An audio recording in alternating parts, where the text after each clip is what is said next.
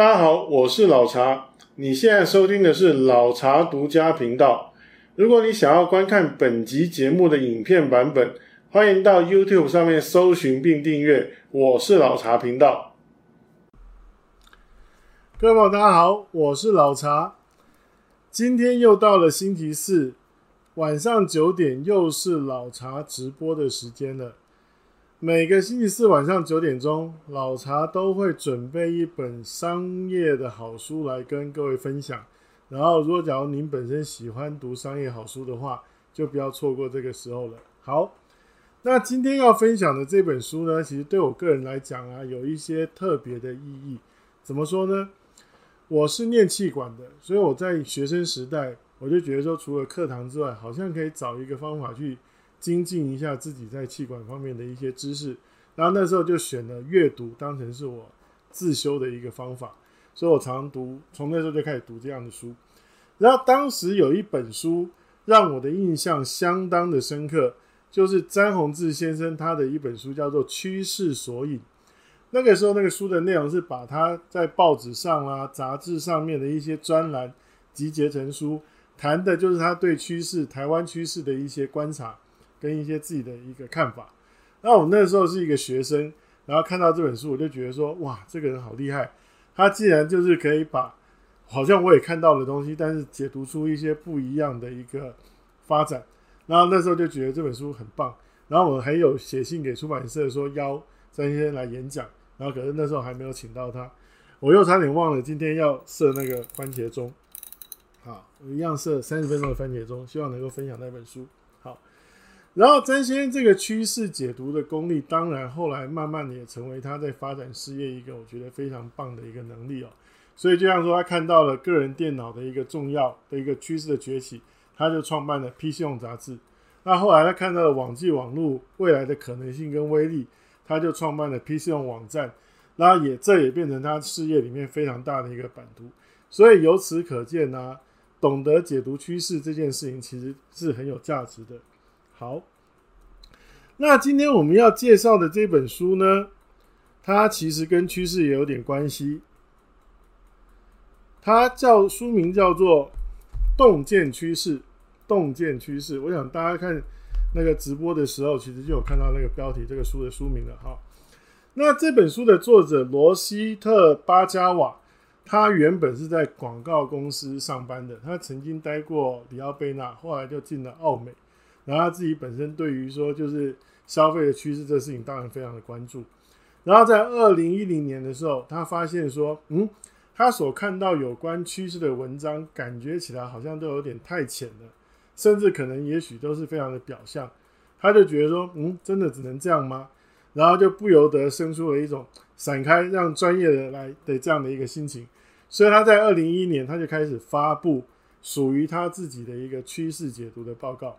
然后刚开始的时候，它其实只是一个像是简报这样子的档案，然后就是大概用二十来页就说明了大概他自己观察到的十五个正在发展当中的趋势。不料这个档案竟然后来在当年就是经过非常大的传播，就是数十万人都看过这样的一个一个文件，就是它的趋势的一个解读报告。所以从那个时候开始啊，他就养成了一个习惯，就是在每年的一月的时候，他就会发布一个。他觉得接下来的趋势的一个重点的他自己的一个解读，然后每一次大概就是十五个趋势，然后从一一年这样子就一路进行到后面，从刚开始的只有比如二十来页的一个简报，到后来甚至可能会变成像这样子一本几百页的书，然后电子书等等，然后可能还有也许演讲啊、论坛这些的。好，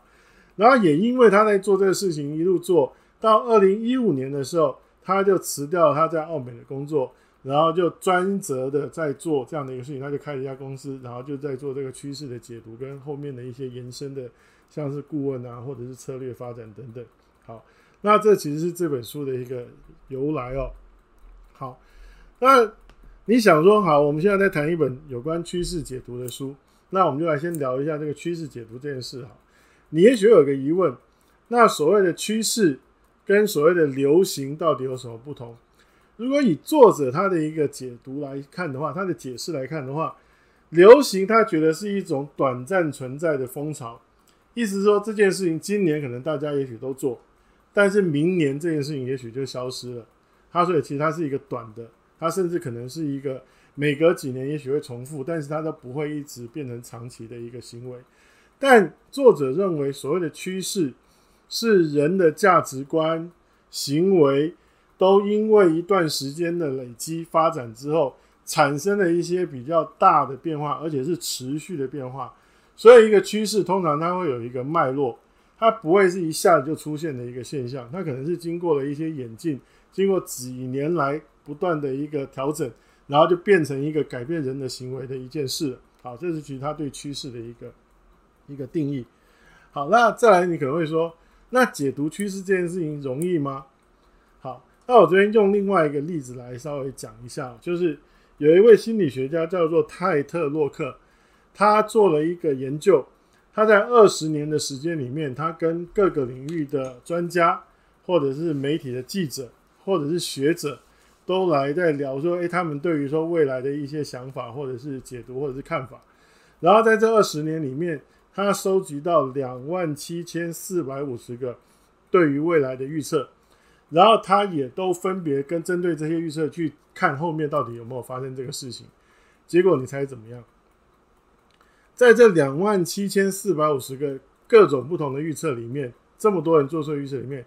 大概只有一半不到的命中率。意思就是说，你如果说用丢铜板来决定啊，可能也就跟这个命中率差不多。好那可能说，所以这个其实真的不是一件容易的事。即便那么多的学者、专家，然后媒体的记者，他可能也许都有一半的那个失准率。那但是你可能会说，那这样作者的表现怎么样呢？那刚刚提到，因为他每年都会发布这样的一个趋势报告，有白纸黑字可以当做是证据嘛。所以其实的确在这本书的第三部里面，作者也把他过往，因为今年是其实第十周年了，他就把他过往每一年做的那个预测。然后用 A、B、C、D 四个等级来评分。所谓评分，就是说，如果假如他诶真的就是说对了，他就是给他 A；如果说发现说诶其实他也许看走眼，那只是一个短期的流行，他就会给他 D。那你可以说，那他的成绩怎么样呢？简单的讲，在这前九年，就一到一九年，他总共做出了一百三十五项趋势的解读，然后其中他拿到 A 的有八十七个，B 的有四十个。C 的有五个，D 的有三个，所以假如我们把 B 以上当做是，诶，它的命中算是命中的话，其他的命中率有到百分之九十四，所以表示，诶，作者的确在趋势解读这件事情上有他的一个能耐，他所觉得说这个东西应该会发展成趋势，其他的那个那个解读是很正确的。好，那再来你可能会说，那到底？我们解读趋势之后要干嘛？难道就要写书？难道就是要发表报告吗？那其实啊，就像作者他，当然他后来就把这个真的就变成是一个专业，所以的确他是因为这样子而变成是他一个可以就是赚钱的一个一个生意。那另外有一位叫马丁雷蒙的，他有一句话说的很好，他说趋势就是尚未实现的获利。那你可以想一想，其实这也蛮合理的。如果假如你能够读到一个趋势，你知道事情可能往那边发展，你超前部署去做，也许相关的安排、相关的生意、相关的准备，其实也许之后你就可以把握到这个商机。所以，的确，其实能够解读趋势、能够预测趋势，这是一个很有价值的事情。好，那你可能会说，那这件事情看起来好像蛮厉害的，那要怎么做呢？作者果然也是一个不藏私的人哦。他在这本书的第一部分，其实他非常大方的跟你分享了他是怎么样做出这个趋势的。之所以这样做，是因为当然这本他其实把它定义成就是他自己做这个趋势报告十周年的一个算是纪念的作品，所以他有点就是把这事情通通都告诉大家。好，所以第一部里面他其实有谈到一些他自己的做法。那其中有几个他觉得很重要的思维是你必须要先去培养的。第一个叫做善于观察。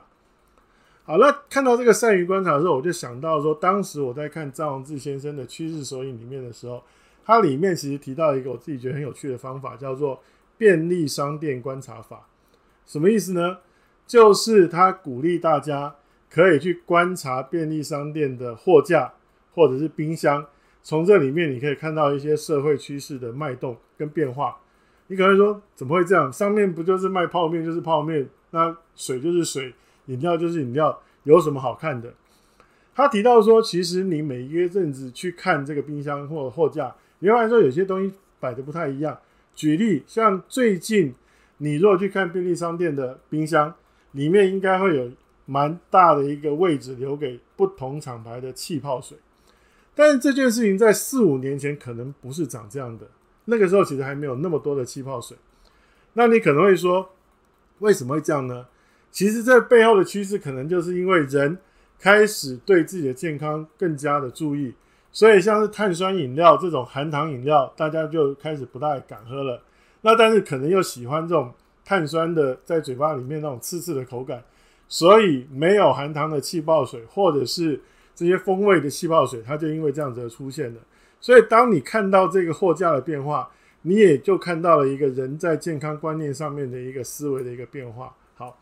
那所以作者其实在善于观察这边，他。建议你要做比较好的一个练习的话，你就用一种方式，就是想象说你要跟一个什么都不清楚、什么都不了解的小朋友要介绍，譬如说某个事情或某个例子，那你会怎么样去说明白，让他能够理解？这种所谓的描述的方法，可能就是你要去做观察的一个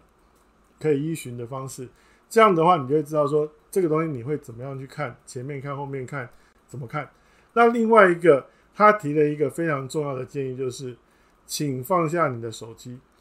因为当我们只要没事就把手机拿出来滑的时候，其实那个时候我们是没有任何观察能力的，因为我们就直接就是注意力都在我们的手机上。所以他说，想办法去锻炼你自己的观察力，这是解读趋势一个很重要的一个开始。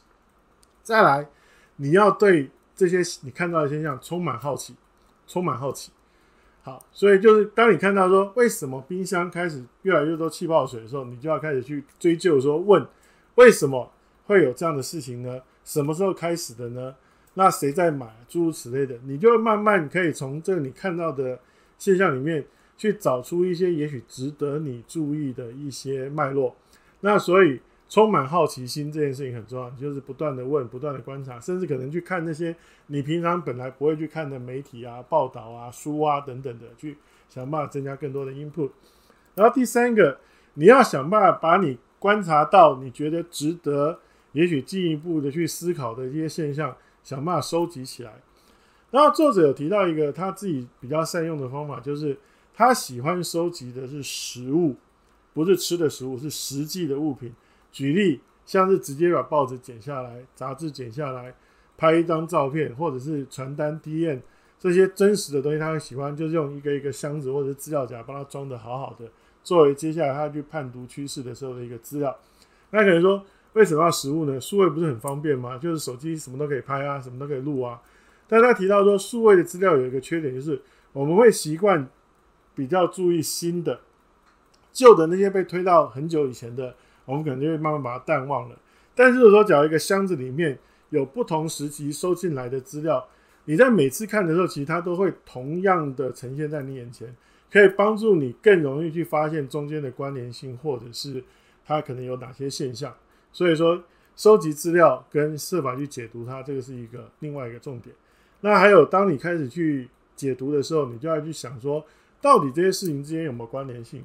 为什么便利商店的冰箱气化水会变多了？那跟也许哪些现象可能是同样的？所以我们就可以得出说，人越来越重视健康这样的一个一个解读呢？或者所以其实你可以用这样的方式去思考所有关联性，以及想办法让它收拢在一些观念里面。这样子的话，你就可以完成你自己的一些趋势的解读了。好，那你可能会问说，那这个事情听起来好像蛮厉害的。我们可以做吗？其实当然可以。这里面也许我们可以尝试的是，用我们自己熟悉的范围，先去做一些这样的趋势的解读。举例，你可以解读的是，到底教育的趋势变成怎么样？到底手工艺的趋势变成怎么样？到底零售的趋势变成怎么样？就是你如果说你自己本身比较偏好哪一个部分，或者你的工作就是那个部分，也许你可以先从你自己熟悉的领域里面，先做一些比较局部性的趋势解读。慢慢的去练习这件事情，然后作者刚刚其实介绍这些方法，他在书里面把它归纳成叫做稻草堆汇集法。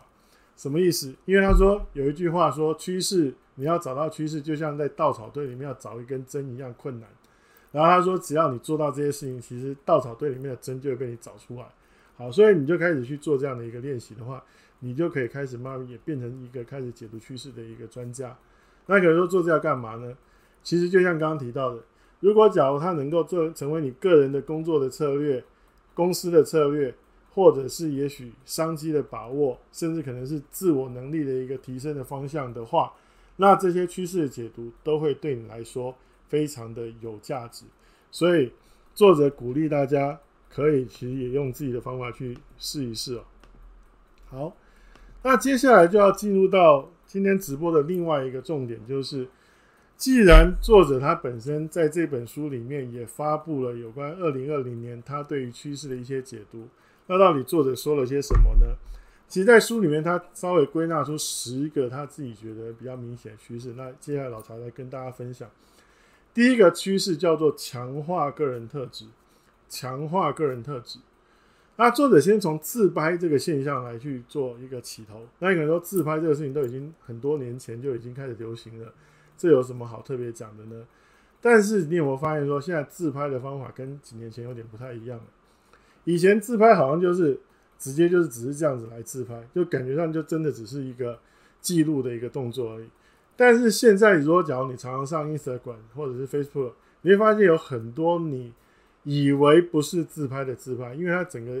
塞好的场景啊，甚至可能机器架设的那个角度啊什么的，你会以为是有人在帮他拍的，但其实它是自拍。那到底自拍这件事情，就是所谓个人特质这件事情的凸显有什么特别呢？作者提到说，以往我们可能会觉得说，会做这样的事情的人，其实他就是一个很自恋的人。但是，甚至有人会觉得说，这是一个就是想办法去隐藏真实自我，就是修得美美的，滤镜弄得很漂亮，这样子是一个就是好像不真实的自我的一个呈现。但是作者他认为说，现在也许你可以从另外一个角度来解读这件事：为什么大家要那么用心的自拍？也许就是因为他心里面有一个他想表现给别人的自我，只是以前没有机会。举例，他原本可能是一个上班族，他上班要穿制服，但他心里面有一个时尚专家的一个灵魂，所以他用他的自拍想办法去呈现出他自己对于时尚的一个热爱跟风格。那这可能就是他展现自我的一个方式。那除了我们刚刚讲影像式的展现之外，其实我想现在透过 YouTube 去把你会的、能的。技巧或者是专长秀出来，或者是透过很多文章啊什么的，其实现在这个几乎到了一个大家都在设法让别人关注自己的一个年代。那这个行为里面，也许可能会有什么样的机会呢？就像说作者举了一个例子，既然大家现在都那么想要强调自己的风格，如果你本身就是在某些领域的风格有专门的一个专长，举例你是一个穿搭风格的专家，你是一个居家布置风格的专家。也许你就可以成为这些喜欢展现自我风格的人的风格导师，这可能就是一个新的工作的一个机会。它其实里面鼓励你用这样的方式去看待这个趋势，有没有什么你可以做的事情？好，那第二个趋势叫打破性别框架。打破性别框架，我想在台湾的朋友应该这几年有感受到，就是说台湾在这里面其实有一些议题上面的一个。经过一些辩证，甚至可能也许是修法等等，其实在这上面有一些蛮多的一个进步，蛮多的一些改变。然后性别框架这件事情，其实从 Me Too 运动开始，就是女性开始追求自己的平权，然后以及就是对于这种所谓的那个不平等的待遇的一个反抗之后，其实作者提到说，现在甚至可能应该你要去思考的是，男生可能也在这事情上面开始会有一些不一样的事情发生。你可能说，男性还需要争取平权吗？倒不是这个意思，他提到说，以前男生可能也会被一个刻板印象框住，男人就是要养家活口，男人就是要有男子气概，但是在女人也开始去追求她自己的一个性别的可能性的时候，男人难道不能也可以去抛除这些刻板印象？我不要再担负以前给我的这个男人的责任，我想做我自己。其实这里面可能男人也还有一些变化的空间可以被预期，然后再加上说。举例像是 Facebook，在如果你要建立一个个人档案，有关你自己性别的一个描述的类似类型，竟然有七十多种。你可以不用特别只是标我的生理性别，你可以甚至可能会可以标注说你在性别上面的一些态度啦，或者是一些我有时候会喜欢是当当男的，有时候喜欢当女的这样子。好，所以其实性别已经越来越不是一个生理的那与生俱来的一个一个标签，它甚至是一个我可以去选择、我可以去调整的标签。那所以这里面其实像有些国家。有十个国家，他们已经接受在身份证明文件上面，你可以标注你的性别是 X，而不是一般的 F 或是 M。那甚至连美国已经也有十多个州也接受说，在你的驾照或者是身份证明文件上面可以标注你的性别是 X。其实这已经开始慢慢也变成是社会里面一个被接受的一个新的变化。好，那所以在性别议题上，其实有一些新的发展，我们还是可以期待。然后第三个他提到的趋势叫做速成的知识，速成的知识。我想其实各位现在在看老茶的直播，然后听老茶跟你分享一本商业好书，某程度你听完了之后，你好像也对这本书有了一些基本的认识。这个其实就是一个速成的知识，一个很好的例子。现在其实我们要学一个东西，已经不再需要像以前一定要进到学校，甚至可能是训练机构。也许可能打开 YouTube，打开我的网络，其实就已经有很多可以学习的管道。那也因为这样，其实有关知识的一个传递，也已经从以往要是学者或专家，慢慢去换成不同的人在做这件事情。我常常看到一个例子，觉得很有趣哦。我有一位朋友，他是经营一个科普的媒体的，然后他常常在他的 FB 上面讲说，当他每次只要问人家说，你有看过什么样的一些科普媒体的时候，他说：“几乎大部分人都跟他讲说老高，然后他每次听到老高这两个字，他就很想翻白眼。他心里想说：怎么会老高是科普媒体呢？但是就是因为老高在他的影片里面，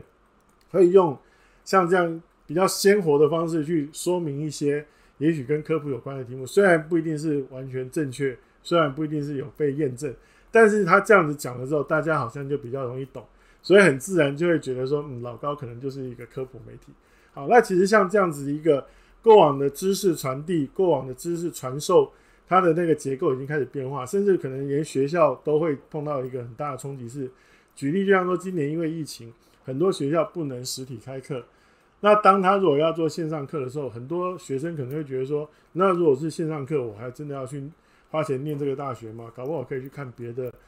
同样的一些教材就可以了。那这其实就是对于说。学习这件事情的一个冲击，那当然也会有一些新的、不同的机会在里面。好，然后第四个作者想要谈的趋势叫做怀旧复古风潮。怀旧复古风潮，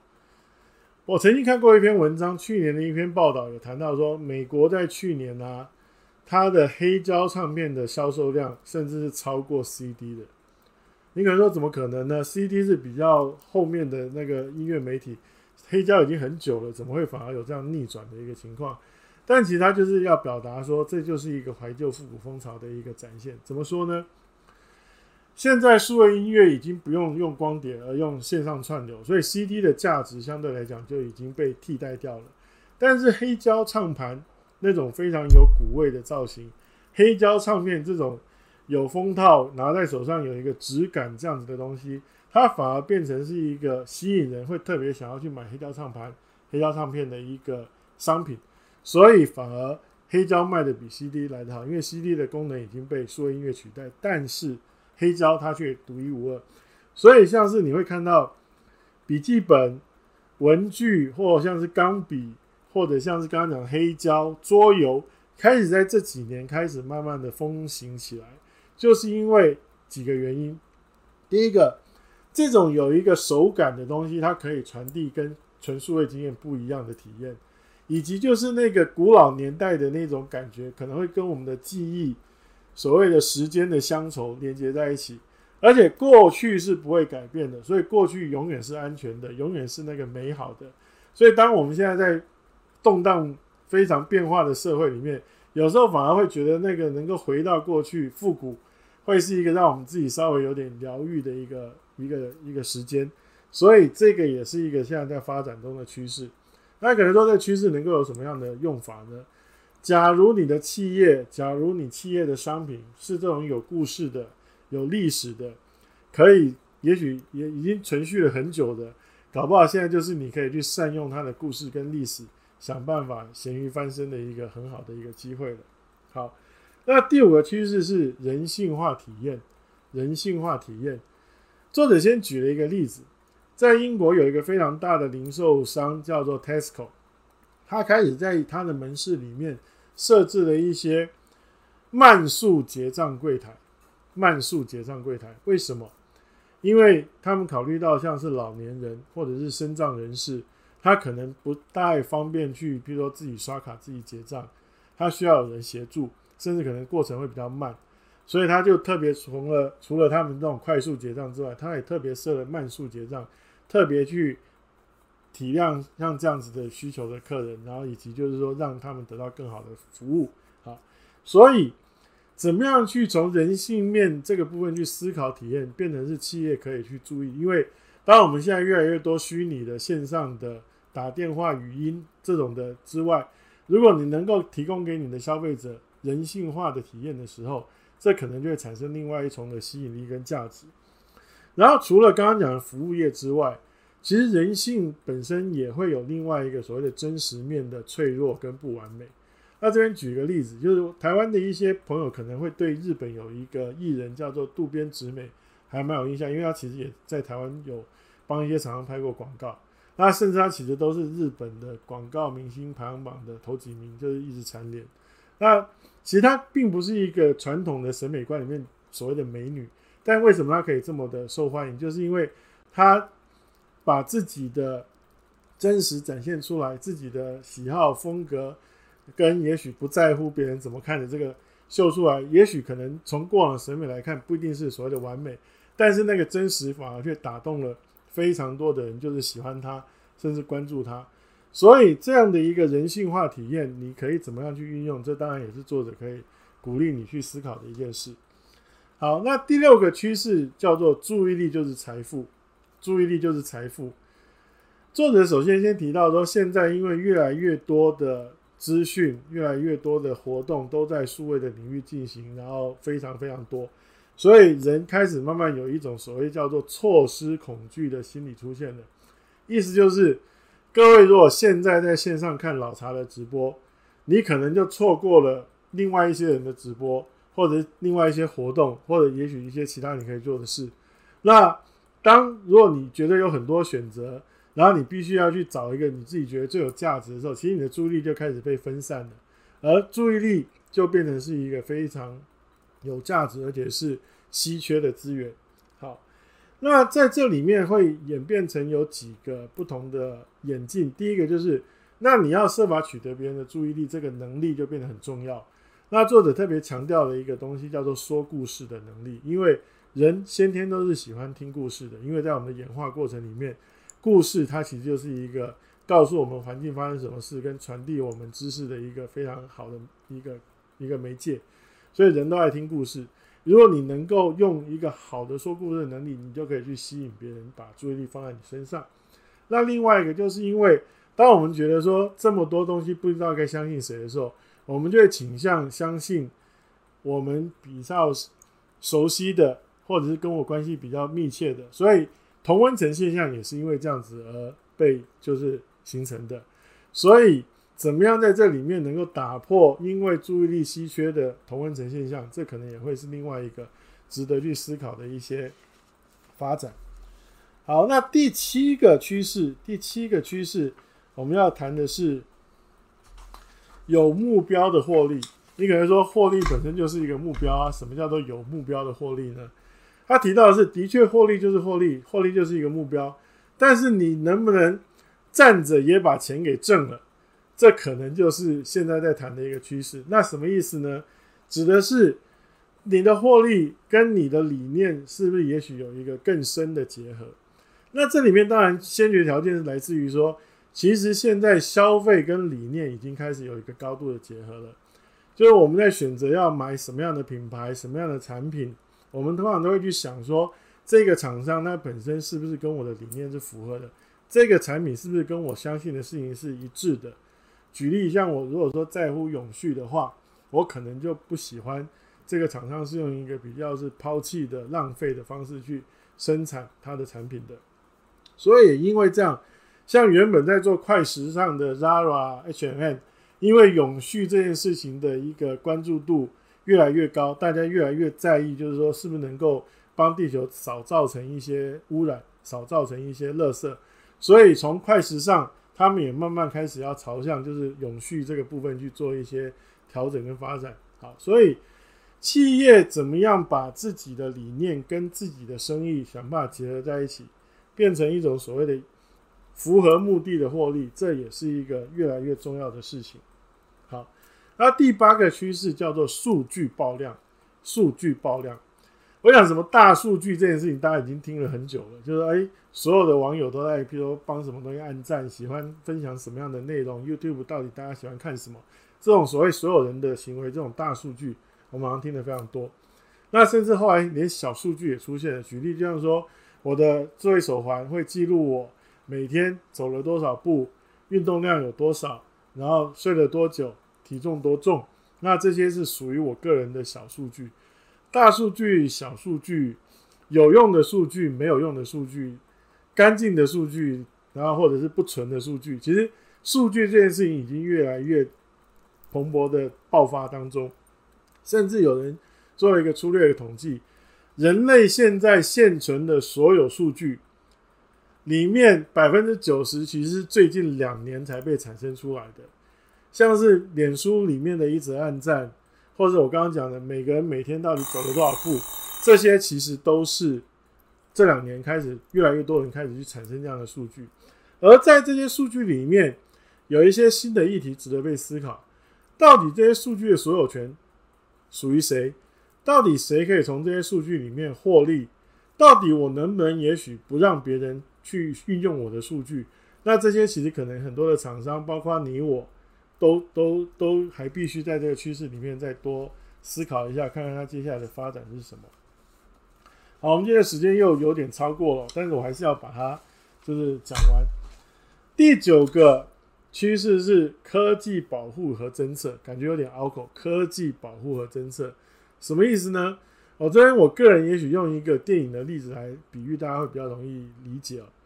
有一部电影叫做《机械公敌》，我不知道大家有没有看过。故事是描述说，未来 AI 已经成为一个国家或者是一个城市里面，就是帮大家安排所有事情的一个一个很重要的核心。之后，AI 它越来越聪明，它开始想到说，到底人类如果我要保护人类的话，人类的问题、人类的灾害到底是怎么样造成的？就他得出一个结论：人类通常都是自己把自己搞坏的。很多的灾害，很多的一些对人类自己的一个损伤，都是人类自己造成的。所以，如果他要极致的保护人类，他就必须要把人类当成像奴隶一样，就是完全的让人类通通听话。这样的话，人就会活得好好的。那电影当然我觉得有点极端了，但是其实这里面谈的就是说，我们现在越来越开始运用科技去帮助人类做很多事情，做很多预测，做很多安排。但但是这件事情上面，我们当然不希望能够会发生像。机械公敌那样的情况，那但是怎么样让这个事情能够被好好的管理、跟控制、跟发展，这可能也是接下来在趋势里面非常重要的一个发展线。好，那第十个趋势也有点拗口，叫流动型商业模式。流动型商业模式，那这是什么意思呢？作者其实他提到一件事，就是现在产业跟产业间的一个界限越来越模糊了。举例，像 rebu 红牛。感觉是做一个提神饮料的，但是他为了要去做他自己的一个品牌形象的经营跟消费者沟通，他也是世界上一个非常首屈一指的极限运动的运动相关的媒体。好，所以原本做饮料的，后来也变成是一个很厉害的媒体。那像举例，无印良品本身是做产品跟做销售的，它本身就是生产产品，然后透过它的门市销售，但他后来也开始去开餐厅。跟开旅馆的，为什么？因为他觉得说用这样的方式才可以让更多人去体验到他的产品所带来给消费者不一样的一种价值。好，所以他原本是卖东西的话，也变成是跨足去做其他的旅宿餐饮这样子的。那其实像这样的例子越来越多。那甚至很多的快闪店、一夜的购物，甚至像接下来 FB、Instagram 都可以直接看到照片就可以买了。其实现在通路这件事情、销售这件事情，它的整个已经跟过前几年已经有非常大的一个不同了。那这台都比较是一个分销管道上的变化，甚至其实现在还有一个根本性的变化也正在发生。以前我们要使用一个物品，我们必须要有它的所有权。假设我要开车，那台车。至少我要有一台车。假如我要住，可能我就要想办法租或买一个房子。好，那但是现在也许我们在意的只是使用权而已。假如我要用车，那 Uber 其实就可以帮我载出去了。假如我要在不同的地方住，也许我可能就是订 Airbnb，也许就搞定了。那像是譬如说像是 Ubike 等等，其实我们都在使用那个功能的同时，并不拥有它。所以，所有权跟使用权这件事情的一个转移，那其实这也都代表了很多跟以前不一样的商业模式的新可能性，跟也许旧的商业模式可能要面临的冲击跟淘汰。那这里面这个趋势当然也对我们来讲很重要。好，那以上就是这十个作者所归纳出来的趋势的一个分享。那总结来说，用一句话，王尔德这么说。